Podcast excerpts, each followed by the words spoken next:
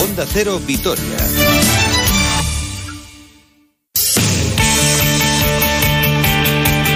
Son las 2 menos 20 con esta sintonía. Nos metemos de lleno en la actualidad del deporte. No tenemos un lunes lucido que ya nos gustaría, ¿verdad? Roberto Vascoy, hola. Hola Susana, muy buenas.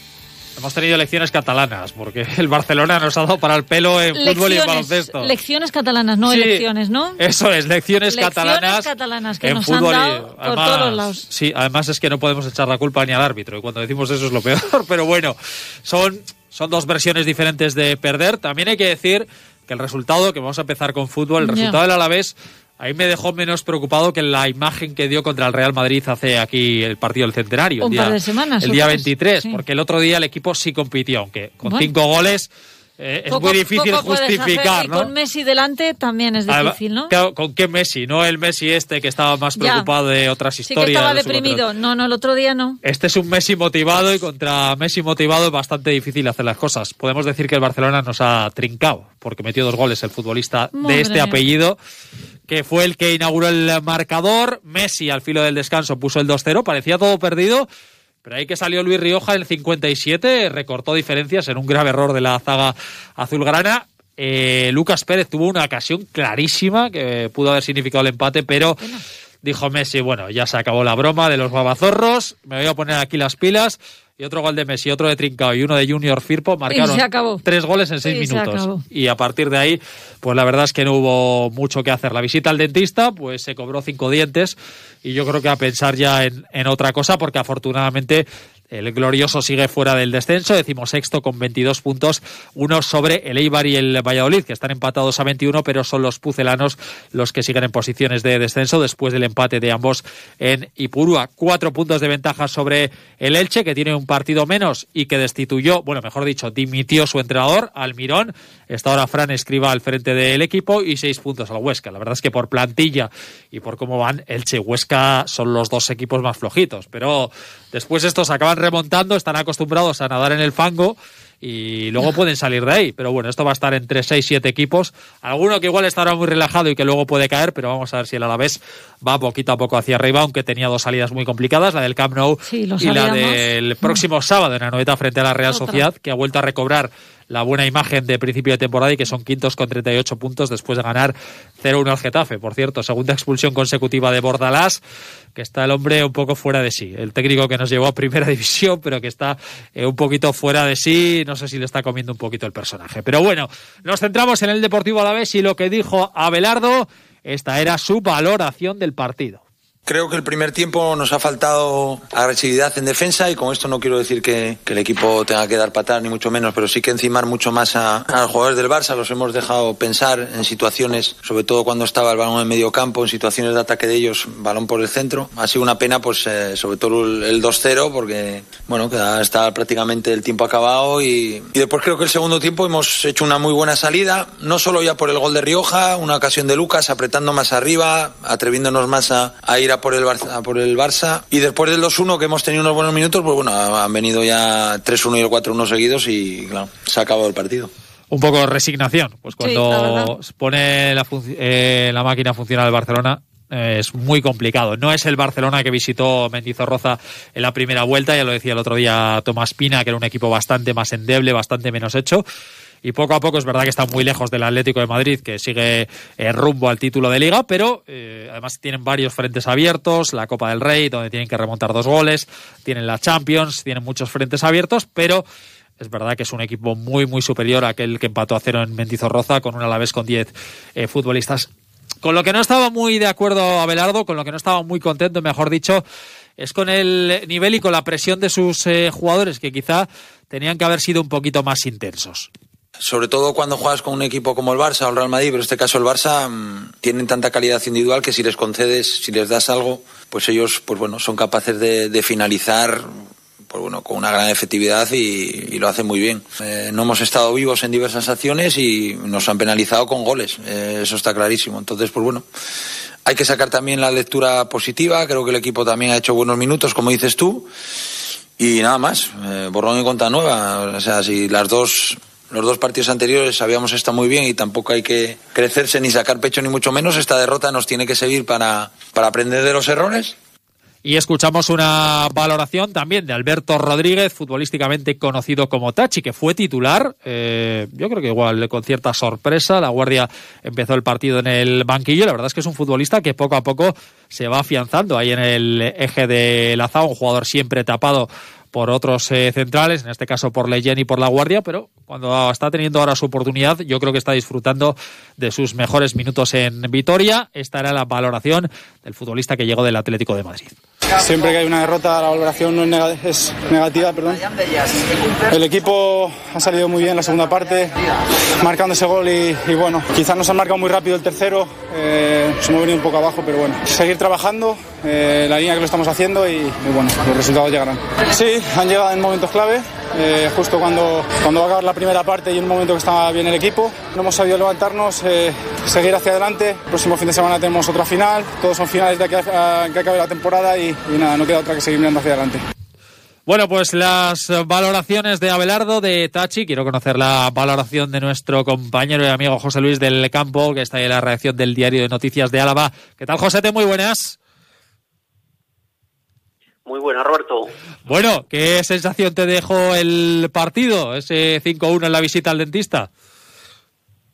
Pues sensación un poco eh, más agria que, dulce, ¿no? Porque al final sí que el resultado es un, varapalo, es un poco volver a partidos o sensaciones de, semanas anteriores donde recibimos cinco, cinco goles y el mejor del Alavés fue el, el, portero, ¿no? Que nos evitó pues que por lo menos otro par de ellos más pudieran pudieran caer. Así que evidentemente la calidad y el nivel del, rival nada tenía que ver con de Getafe y Valladolid con el que nos enfrentamos las jornadas anteriores, pero se podía haber hecho tratado de hacer un poco las, las cosas mejor para que por lo menos no dejar esa, esa imagen del 5-1 y ver un poco las repercusiones que puede tener la, de cara al partido la semana que viene contra la Real, sobre todo en el aspecto moral. Eh, no sé, le, estaba comentando antes a Susana, así como el día del Real Madrid, yo salí como desolado ¿no? de la imagen que vi, porque vi a un Alavés que no compitió. El otro día es verdad que decir que has competido después de cinco goles, pero a mí la sensación que me transmitió el equipo fue muchísimo mejor que contra el Real Madrid, aunque te llevases cinco, no sé a ti.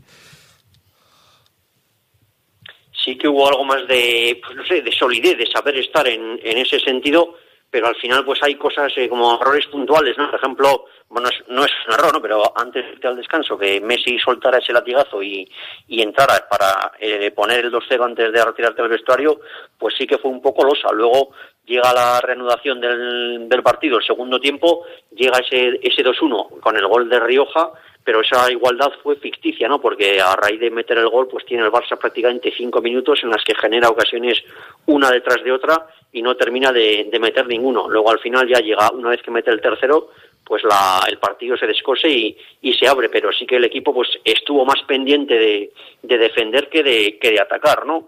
Porque también había ocasiones en las que Mende Edgar situaba prácticamente como lateral derecho para tratar de tapar a, los, a, los, a los interiores del Barcelona y luego una vez que el equipo recuperaba balón, claro, había mucha soledad en, en la parte de adelante y más allá de Lucas y José Lu no había nadie más que pudiera acompañar. A mí eh, no me gustó, las sensaciones me dejaron eso, pues eh, un poco intranquilo, pues porque al final el equipo no generó en lo, en lo ofensivo a pesar de tener a, a Lucas y José Lu.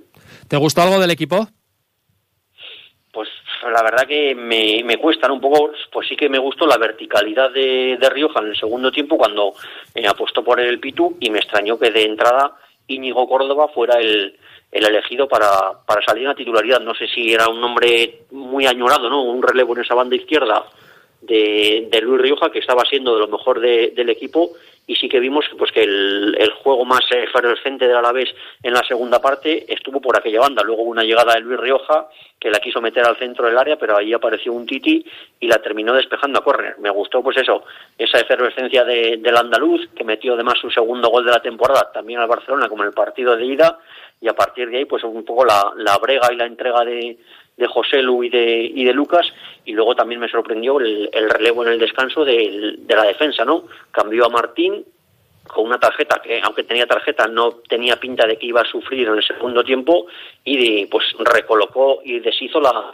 la defensa, ¿no? Porque la pareja Tachi Leyen estaba funcionando bien estos últimos dos partidos contra Getafe y Valladolid con puerta a cero y luego pues se comentaba el Pitu que él había visto un equipo poco agresivo en la, en la primera parte, ¿no? No en el sentido de dar patadas, sino de agresividad. Si lo miramos por parciales, el parcial del primer tiempo fue 2-0 y el parcial del segundo tiempo, con la guardia incrustado en el eje de la zaga, desplazando a Tachi el lateral derecho, fue de 3-1 y tampoco vio que fuera una agresividad desbordante que impidiera jugar el balón al Barcelona. Mm, bueno, el equipo que sale del descenso, José Luis, eh, bueno, que sale, que ya había salido del descenso la semana anterior con esa importante... No, cae. No cae, no cae.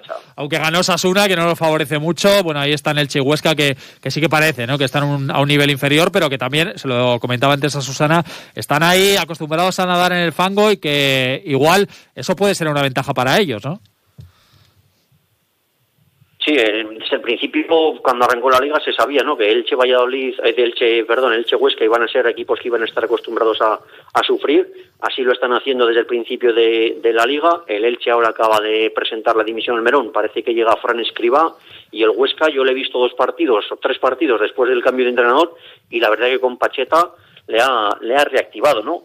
Aunque también es verdad que vienen de un déficit muy grande con solo dos partidos ganados no están descolgados del todo, pero es un equipo que va a dar que va a dar mucha mucha guerra y más de algún susto seguro que va a dar. A partir de ahí el, el Elche a ver cómo se recompone y quedaría igual pues un, hueco por asignar, ¿no? Que es cierto que hay bastantes candidatos, el Valladolid está un poco ahí de en, en Barrena, el Eibar se está metiendo bastante, el Getafe también, perdón, tiene bastantes problemas y no termina de, despegar y estamos nosotros, ¿no? La verdad que el partido del domingo que viene es complicado, pero yo creo que nuestra auténtica y gran final va a estar dentro de 15 días cuando venga Osasuna aquí y que nos va a hacer un partido pues como el que hizo ayer contra el Levante a la espera de cazar alguna contra y poder resolver.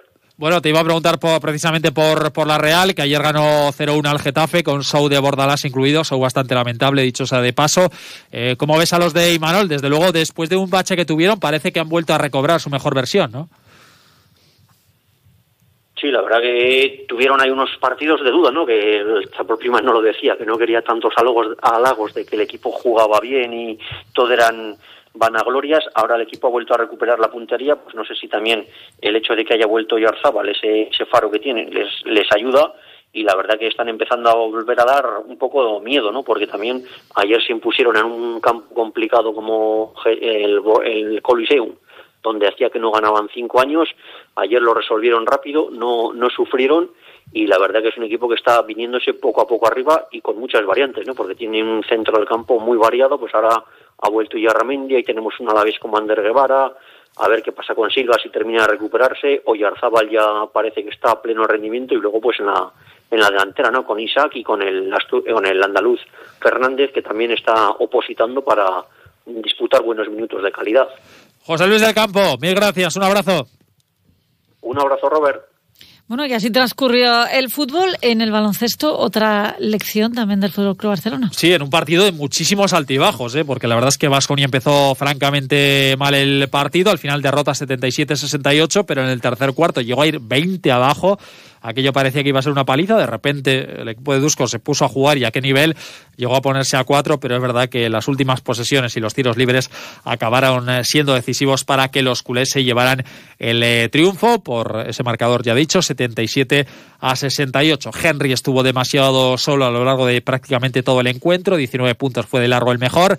Yekiri, 15.6 rebotes y Bildoza y Polonara que aparecieron, pero no con la regularidad con la que hubiese hecho falta. Ellos y otros jugadores para poder haber opositado al triunfo frente a un Barcelona liderado por Mirotic eh, con 16 puntos y Higgins con 15 que ha sido el mejor de esta Copa del Rey, por eso ayer se llevó el galardón después de esa paliza eh, en la final por 73 a 88, primer eh, título de Sarinas que Vicius como técnico del conjunto blaugrana, eran los favoritos, lo veníamos contando la semana anterior y se cumplieron los pronósticos pronósticos ante un Real Madrid que bastante mérito tuvo con meterse en la final, pero que llega muy tocado esta temporada, con muchas lesiones y no acaban de alcanzar ese ritmo de regularidad que acostumbra a este equipo desde que lo ha cogido eh, Pablo Lasso. Vamos a escuchar a Luca Vildoza, el base argentino, dolido por la derrota y también por la forma de perder. Eh, ningún equipo está la opción de perder, así que nada, nos vamos un poco eh, decepcionados, sabiendo que los primeros 20 minutos no jugamos nada bien, no jugamos eh, realmente nuestro básquet, solo dependimos de, Henry y la verdad que bueno, al final intentamos dejar ese, mostrar ese carácter que tenemos, pero bueno, creo que no fue suficiente.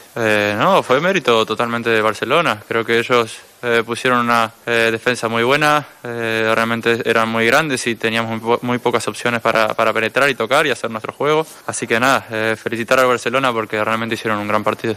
Un Vasconia que, como digo, parecía muerto en el tercer cuarto. Aquello podía haber sido una derrota de esas que duelen y que traen muchas secuelas, pero pues poco a poco se fue metiendo el partido, tiró de carácter, de orgullo, de amor propio y estuvo a punto de dar un buen susto. Por eso Bildoza se mostraba satisfecho, no del juego, pero sí del orgullo de sus compañeros.